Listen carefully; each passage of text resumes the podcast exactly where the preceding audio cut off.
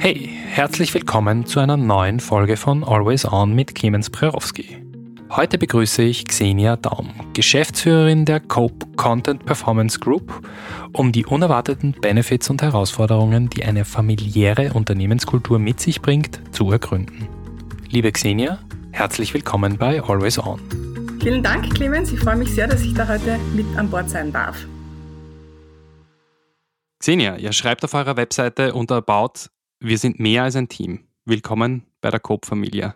Warum ist euch das so wichtig? Das ist ein bisschen gewachsen bei uns. Das ist nicht etwas, was wir geplant haben, sondern das ist aus dem Team heraus entstanden. Wir haben ein sehr äh, reichhaltig vielfältiges Team, unterschiedlichste Charaktere und äh, aus diesem Team heraus äh, gibt es einzelne Personen, die so ganz besonders auf Team Charakter, Team ähm, Building Wert legen und sehr viel organisatorisch für das Team machen. Und aus dem heraus ist es entstanden, dass wir dann so ein, ein Afterwork begonnen haben, dass wir, äh, oder das Team eigentlich begonnen hat, ein, ein Afterwork zu machen. Und aus dem heraus ist entstanden ein sehr stolzes Teamgefüge. Also wir sind alle sehr stolz, miteinander arbeiten zu dürfen. Und äh, daraus ist dann überhaupt die ganze Firmenphilosophie letzten Endes entstanden. Das haben wir auch sehr stark bemerkt, wie wir letztes Jahr fusioniert haben mit also die Styria Digital One, mit der Styria Content Creation und das Team aus der Styria Digital One heraus ein sehr enges Teamgefüge hatte und dass das für die anderen zunächst einmal ein bisschen schwierig war, in das Team hineinzukommen. Aber mit der Coop Familia haben wir das dann sehr schnell geschafft, auch die neuen Kolleginnen zu äh, willkommen zu heißen und so jetzt äh, auch in der Coop Familia wirklich ein, eine sehr schöne Team, ähm, Teamgeist zu haben. Ist das etwas, das sich über lange Zeit entwickelt hat oder gab es ein Aha-Erlebnis, wo du gemerkt hast, heute ist was anders? Das hat sich zunächst einmal schon, ähm, es hat ab 2011, 2010 begonnen äh, mit einzelnen Personen, die bei uns begonnen haben. Also jeder, der unsere Firma kennt, der kennt auch Paolo. Paolo ist unser, unser Herzstück dieser Familie sozusagen. Und wir haben ja dann 2013 fusioniert aus fünf verschiedenen Styria Digitalunternehmen sowie Presse Digital, Kleine Zeitung Digital, Interactive, äh, Styria Multimedia, Wirtschaftsblatt Digital. Und da war es dann auch notwendig, sozusagen, dass diese Teams sehr schnell von einem Tag auf den anderen miteinander funktionieren müssen, die aber vorher eigentlich als Konkurrenten am Markt tätig waren. Da haben wir einen Workshop gemacht, einen gemeinsamen Kick-Off. Und der erste Tag war wirklich noch so, in Lagern äh, getrennt äh, uns beschnuppert und wir sind dann wirklich als ein Team mit unglaublich lustigen und vielfältigen Ergebnissen heimgefahren und das war so der, der Start sozusagen. Das war wirklich nicht nur der Start von damals SD1, sondern der Start dieses Teamgeists. Also das war, war unglaubliche Erlebnisse an diesem Wochenende. Habt ihr das schon gewusst initial, dass ihr das so angehen werdet, weil ihr diese Konfliktsituation ja quasi vorprogrammiert habt? Nein, wir, wir sind das, muss das wirklich gestehen, Alexis Johann und, und wir sind das damals so angegangen. Wir ähm, waren auf der rein fachlichen Ebene. Also wir haben das wirklich versucht, möglichst professionell alles umzusetzen und durchzuziehen und haben uns dann aber eigentlich auf der persönlichen Ebene am Abend dann getroffen und es ist dann richtig aus der persönlichen Ebene heraus gestartet, dass dieses Team dann so äh, zusammengewachsen ist. Wie schaut der Weg aus, wenn man von einem Team in Richtung einer Familie geht? Das klang jetzt ein bisschen so, als äh, ob ihr das Forming und das Norming und das Storming übersprungen hättet, aber geht das überhaupt? Nein, es hat auch, also das hat natürlich auch gedauert. Es war jetzt nicht so, dass wir von Tag eins dann äh, super zusammengewachsen sind, sondern es war einfach nur ein, ein, ein Funke, der schön langsam übergesprungen ist. Wir haben diese ganzen klassischen HR Entwicklungsstufen eines, eines Teambuildings durchgemacht. Das war nur deswegen so wahnsinnig schwierig, weil uns das tägliche Leben dermaßen überrollt hat, dass wir da gar nicht da zum Luftholen gekommen sind. Man hat fünf Firmen in einen Topf geworfen und gesagt, funktioniert's ab morgen? Und das war halt wirklich sehr, sehr schwierig. Und aus dem heraus ist es dann eigentlich nur über die persönliche Ebene dann gefunkt, dass, es, dass wir dann dieses ganze zu einem funktionierenden Werkel äh, äh, geschafft haben. Und äh, diese Teambuilding-Maßnahmen, die klassischen, die haben sicher auch mitgeholfen, aber im Endeffekt waren es die einzelnen Personen, die das Ganze mit Leib und Seele, mit unglaublichem Enthusiasmus und, und Einsatz dann zum Laufen gebracht haben. Also nicht zuletzt, äh, das waren nicht nur die Führungskräfte, also niemand kann äh, einem Alexis Johann nachsagen, dass er zu wenig Einsatz hatte, aber es war vor allem auch dies, im Team selbst dieser unglaubliche Wille. Und das hat's hat's sehr stark geprägt. Also ich glaube nicht, dass man das, wenn man einzelne Personen da nicht gehabt hätten, dass das so gut funktioniert hätte. Also das war sehr stark personengeprägt. Teambuilding-Maßnahmen helfen also, aber das aktive Mitwirken einzelner Schlüsselpersonen ist unerlässlich, sagt Xenia Daum. Aber welche anderen Faktoren sind besonders wichtig, wenn man sich für diesen Weg des Familiengedankens in einer Firma entscheidet? Zunächst einmal sehr hilfreich war, dass wir die ganze Firma von Haus aus sehr flach aufgestellt haben. Ähm, also die Hierarchien waren sehr, sehr flach. Viele von uns kamen aus äh, Verlagsunternehmen, die sehr stark hierarchisch aufgebaut waren. Im Online ist das ja auch wesentlich leichter. Also im Digital-Business ist das alles sehr amerikanisch, sehr modern, sehr flache Hierarchien, sehr großes Mitspracherecht, sehr hohe Transparenz. Das ist auch ein ganz wesentlicher Punkt, dass ähm, Mitarbeiter auch über Dinge im Detail informiert sind, die nicht üblich sind. Und auch Mitspracherecht in solchen Themen, also dass man es auch anhört und dass man das auch berücksichtigt. Das waren sicher äh, Erfolgsfaktoren. Es ist auch, dass die also wenn man das Management-Team unter Anführungszeichen anschaut, das sind nicht Manager, die in ihren Zimmern hocken und, und managen, sondern das sind alles Menschen, die anpacken, die die Prozesse in der Firma auch selbst umsetzen und durchführen können. Also äh, wenn jemand eine Abteilung wie Ad Operations leitet, dann kann der auch selbst Kampagnen buchen und kann auch selbst die Probleme lösen. Wenn jemand die Abteilung Finance and Operations leitet, dann muss der auch in der Lage sein, eine Rechnung ausstellen zu können, nämlich selbst. Ja? Und auch jeden, jedes Detail im Prozess wissen und können. Und das können sie alle. Und es ist auch so, dass, dass, äh, dass sich niemand für irgendwas zu schade und es ist auch die Geschäftsführung sich nicht zu schade, mal einen Kaffee holen zu gehen für jemanden. Ich glaube, das macht es auch einfach aus. Natürlich hat die Geschäftsführung eine eigene Verantwortung und muss die Themen, die sie verantwortet, auch äh, abarbeiten das hat auch nichts damit zu tun, dass man auch bei einem Event einmal anpackt und äh, Müll wegräumt. Ja? Einfach weil, weil, weil das, das verbindet, solche Sachen verbinden einfach. Du hast vorher ein paar Punkte angeschnitten, die ich auch kenne und die mich auch begleiten. Und zwar die flachen Hierarchien, das Mitspracherecht, die Möglichkeit zu entscheiden in den Teams. Äh, das sind Themen, über die ich oft diskutiere mit meinen Gästen und die Transparenz. Und eine Kollegin aus dem HR hat mir mal gesagt, dass die Transparenz wichtig ist, aber sie hat zu mir gesagt einmal, wer völlig offen ist, ist nicht ganz dicht. Wie geht ihr mit dieser spannenden Grenze um? Die Frage ist ja, natürlich braucht man die Möglichkeit, so ähm, Manövrieroptionen äh, zu haben, ja, die man nicht immer alle bespricht, weil das, das also eine, eine reine basisdemokratische Entscheidung in jedem Punkt ist, ist auch nicht durchführbar, weil es haben halt gewisse Leute einen tieferen Einblick in, in Themen und, da, da, das, und Expertise in diesen Themen und deswegen entscheiden die das auch. Aber was wir schon transparent machen, ist, dass wir das entschieden haben und warum wir das entschieden haben. Und das machen wir möglichst häufig in, also bei uns heißt das Flashmob, das ist irgendwann einmal so entstanden. Das wird kurzfristig angekündigt, mittlerweile über Teams oder Hybrid. Also früher haben wir uns einfach zusammengesetzt und haben gesagt, hey, Herz zu mal, das ist jetzt Sache. Meistens, wenn irgendwelche wichtigen äh, Themen entstanden sind oder so. Und jetzt ist es in Regelmäßigkeiten, wo man einfach informiert über die Umsatzentwicklung, über die, auch über die Ergebnisentwicklung im Unternehmen, über Mitarbeiterentwicklungen, über wo, wo haben wir Probleme, was ist das, was uns eigentlich beschäftigt, weil wir sitzen mit den Mitarbeitern gemeinsam in recht großen Büros oder, oder halt in, in Verkaufsleitung Geschäftsführung sitzt zusammen etc. Die merken ja auch, wenn wir an Problemen kiefeln. Und genau das geben wir auch weiter und sagen, was es ist und warum uns das äh, Sorgen bereitet. Und manchmal ist es dann so, dass man in der Küche steht und dann kommt jemand her und sagt, das bereitet euch schon Sorgen, gell? Und wir sagen, ja, da haben wir das und das Problem. Und dann gibt es dann so nette Consulting-Ratschläge von Mitarbeitern aus anderen Abteilungen, die das vielleicht gar nicht betrifft, die oft wirklich auch einmal gute Außensicht bringen, was ich auch sehr, sehr schätze. Also das, das, ähm, der Küchenfunk und die Küchengespräche, die sind schon auch was ganz, ganz Wichtiges. Das erinnert mich an einen Lektor aus meiner Zeit an der FH, der dieses Phänomen Management bei Geschirrspüler nannte. Eine gute Ausdrucksweise, ja, weil der Geschirrspüler, der gehört ja eingeräumt, ja. Seine These? Wenn ein Mitarbeiter oder eine Mitarbeiterin die Zeit findet, den Geschirrspüler in der Büroküche ein- oder auszuräumen, muss dadurch eine Tätigkeit aufgeschoben werden, die so abscheulich ist, dass es sich auszahlt, die Person darauf anzusprechen.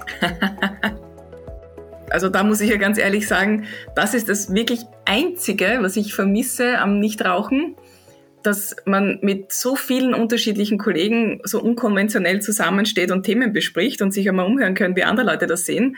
Das gibt's leider nur beim Rauchen und das haben wir noch nichts anderes gefunden, dass das wettmacht.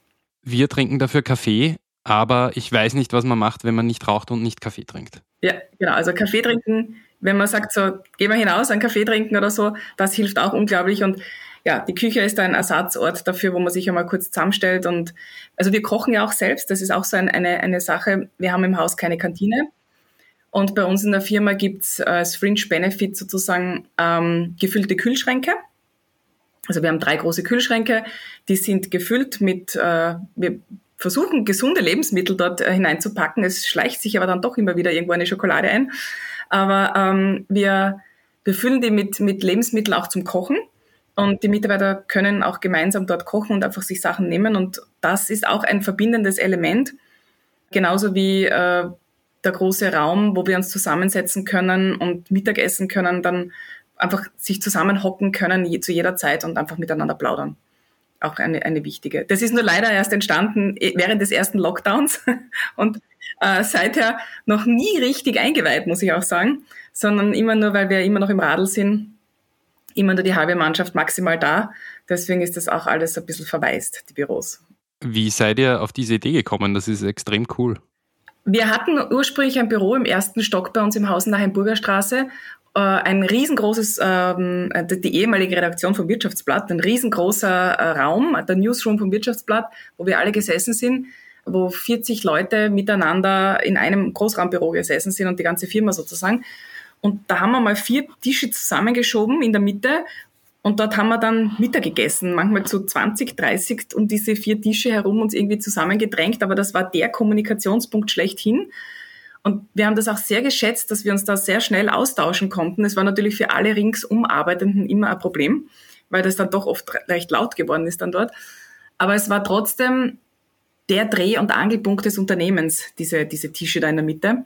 Und das haben wir jetzt versucht, oben im fünften Stock wieder also zu, zu rekonstruieren und haben während dem ersten Lockdown, wir hatten schon die ganze Zeit vor, dort was zu machen und haben den Lockdown genutzt und gesagt, da bauen wir jetzt was. Haben von zu Hause sozusagen die Pläne mit den Architekten hin und her geschoben und ähm, haben das dann ziemlich schnell bis zum Sommer dort durchgezogen und haben dort jetzt, wie wir sie auch nennen, Piazza della Familia dort eine, eine Piazza geschaffen, wo, wo man essen kann, wo man eine Lounge hat, wo man sich hinsetzen kann, ja, wo man einfach zusammenkommt. Und die, die da sind, die nutzen das sehr gerne, aber wie gesagt, es ist noch recht dünn besetzt, unsere Büros. Das ist wie bei echten Familienfeiern, wo auch alle in der Küche stehen. Genau, Tische zusammenschieben, zusammensetzen und geht schon. Man muss aber nicht, es gibt auch einzelne Kojen, wo man sich hinsetzen kann. Also es ist alles freiwillig. Es ist auch die ganze Familien, also die, die Familienzugehörigkeit freiwillig. Also auch die ganzen Afterworks, die wir machen etc. Es gibt Menschen, die mögen das nicht so gern und das ist total in Ordnung. Die müssen da auch nicht kommen. Das ist nicht etwas, was eine Verpflichtung darstellt. Du, du gehst gleich in die richtige Richtung weiter. Du hast meine nächste Frage wahrscheinlich schon antizipiert. Wie sieht es in der Familie mit Grenzen aus, zum Beispiel am Wochenende? Ja, im Gegensatz zu anderen internationalen amerikanischen Konzernen ähm, ist es eben keine Verpflichtung mitzumachen. Es ist auch, wir machen auch keine Veranstaltungen am Wochenende, wo dann äh, Bring Your Family etc. Also das, das geht uns dann einen Schritt zu weit. Wir sagen einfach, unsere MitarbeiterInnen müssen oder dürfen, je nachdem, acht Stunden mindestens am Tag äh, im Unternehmen verbringen. Und die Zeit, die sie da verbringen, wollen wir ja auch, dass sie eine sehr gute Leistung abliefern. Und ich finde, das kann nur dann funktionieren, wenn man eine Freude dran hat an dem, was man macht und da muss auch das Umfeld passen. Und deswegen fragen wir auch immer wieder ab, was ist euch wichtig im Umfeld? Und da kommen dann auch manchmal sehr skurrile Dinge daher, also äh, an die wir zum Beispiel nicht gedacht haben, was Mitarbeitern wichtig ist, äh, Mitarbeiterinnen wichtig ist äh, in ihrem Umfeld.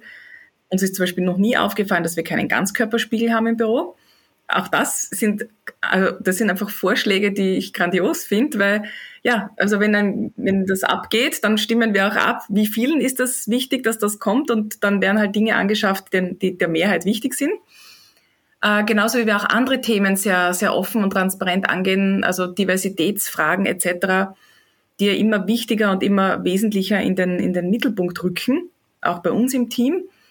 Und äh, damit beschäftigen wir uns jetzt seit einem Jahr sehr intensiv und versuchen da vor allem der jungen Generation ein Unternehmen zu bieten oder bieten zu können, das auch in dieser Hinsicht ihren Anforderungen entspricht. Gar nicht einmal so einfach, muss ich sagen. Also das sind Dinge, die auch mir immer wieder mich an meine Grenzen äh, bringen Nämlich, wo hört's auf, wo fängt's an, was, was ist das, was man machen sollte, aber wo geht's dann schon zu weit, auch in diesen ganzen Gender-Fragen, in den ganzen, wie spricht man einen Mitarbeiter oder Mitarbeiterin richtig an, das, das ist heutzutage schon gar nicht mehr so einfach, das korrekt zu machen. Ich habe da Gott sei Dank sehr viele junge, vor allem Mitarbeiterinnen, die, äh, die mir da sehr offen Feedback geben und mich auf Dinge aufmerksam machen, und auch uns in der gesamten Geschäftsführung, meine Geschäftsführerkollegin, die Eva Maria Kubin, die ist da ausgebildet, die hat das studiert, die kennt sich da besser aus. Aber ähm, ich wäre immer wieder auf Dinge hingewiesen, mit, wo ich jetzt dann manchmal schon wirklich gar nicht mehr weiß, wie man Mitarbeiter richtig anspricht. Da muss ich mir dann schon fast Rat holen, damit es wirklich politisch korrekt ist. Also ja, schwierige Sache. Es ist also gar nicht so einfach, hier die Grenzen richtig zu ziehen, etwa zwischen Privatsphäre und Familie. Also der Arbeit in diesem Fall. Aber auch die Grenzen im persönlichen und professionellen Umgang miteinander können durchaus zur Herausforderung für Führungskräfte werden. Und das führt mich zur Frage, sollte jedes Team wie eine Familie arbeiten? Das glaube ich nicht, nein. Also, ähm, weil das hängt A von dem Unternehmen ab, in dem Sie arbeiten, vom Unternehmensgegenstand. Der Unternehmensgegenstand bedingt dann auch gewisse Jobs und gewisse Jobs mit ihren Job Descriptions haben dann ein gewisses Persönlichkeitsprofil der Menschen, die dort arbeiten. Und es gibt Firmen, wo das gar nicht möglich ist. Ja. Wenn ich das jetzt einfach nur aus der Medienbranche heraus sehe, ist das in einer Tageszeitung ganz ein anderes Werkel als einer Online-Agentur oder einer Agent Kommunikationsagentur, die wesentlich unkonventioneller arbeitet und, und, und auch eine Bank auch ganz anders funktionieren würde oder ein, ein Rechtsanwaltsbüro oder so als, als, ähm, als unser Unternehmen, das muss A, es muss sich ja jeder drinnen wohlfühlen. Und wären wir in der Geschäftsführung nicht so, wie wir sind, sondern da andere Personen, würde das wahrscheinlich auch nicht passen. Es muss ja auch authentisch sein.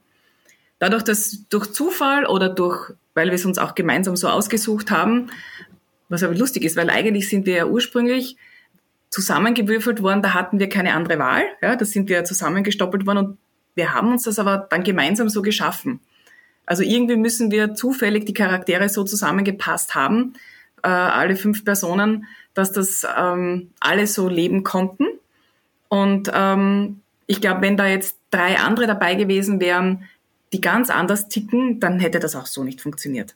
Dann wäre das Unternehmen heute auch ein ganz anderes vielleicht auch wesentlich erfolgreicher, weiß ich ja nicht. Ja. Aber ähm, wir stehen einfach dafür, wie wir stehen. Wir haben diesen Familiencharakter, das wollten wir auch gar nie so groß an die Glocke hängen. Das war für uns eigentlich immer nur ein internes Thema. Das war jetzt erst im Zuge der Repositionierung als Coop, wo uns, wo wir international beraten wurden. Und unser äh, Berater, der Lukas Kircher, der schon viele Brands äh, groß gemacht hat, gesessen ist und gesagt hat, also das ist eigentlich ein so ein, wie er gesagt hat, ein so ein geiler Faktor, das muss unbedingt auch mit aufgenommen werden in die komplette Corporate Identity und in allem. Deswegen haben wir das auch mit aufgenommen. Wir haben uns gesagt, na, das interessiert doch niemanden, das ist doch komisch, wenn wir das jetzt nach außen tragen und so. Es ist für viele Menschen auch komisch. Also wir kriegen da auch immer wieder so ähm, ähm, Zuschriften also, oder, oder Mitteilungen oder Posts oder so, wo, wo Leute sagen, es ist schon komisch, das ist ein bisschen unprofessionell, wie ihr das macht. Andere finden es wieder ganz cool, also das, das polarisiert. Und ähm, ja, also wir haben es jetzt einmal auch nach außen getragen, aber eigentlich ist es uns nur für intern wichtig. Ja, ich bin auch einer von den Unprofessionellen, der das cool findet. Okay. Xenia, hast du zum Abschluss noch einen Buchtipp in dem Kontext für mich? Etwas, was dich in diese Richtung bewegt oder inspiriert hat? Eigentlich habe ich nur den einzigen Tipp, den ich wirklich habe, ist, dass jeder in sich selbst hineinhört. Es muss ja von jeder Person aus die gesamte Mitarbeiterführung authentisch sein. Und nur dann, wenn es authentisch ist, funktioniert es. Ich glaube, wenn man sich Dinge anliest und, und, ähm, und aufnimmt und auswendig lernt und anwendet, dann funktioniert das meist nicht. Also ich habe mir einige Sachen angehört von Huffington Post etc., wie die ihre Unternehmen aufgestellt haben und so. Aber wenn ich ehrlich bin, habe ich vieles nicht nachvollziehen können, weil es einfach auch nicht zu mir gepasst hat und auch nicht zu meinen Kolleginnen aus der, aus der Geschäftsführung. Und deswegen haben wir es dann auch gar nicht angewandt. Das ist gut, authentisch sein. Ja, das ist ganz wichtig. Liebe Xenia, vielen herzlichen Dank, dass du dir Zeit genommen hast und dass du dabei warst. Bitte gerne, vielen Dank für die Einladung. Das war mein Gespräch mit Xenia Daum. Vielen Dank fürs Zuhören. An dieser Stelle freue ich mich wie immer, wenn Sie Always On abonnieren und darauf, wenn wir uns das nächste Mal hören. Ihr Clemens Prerowski.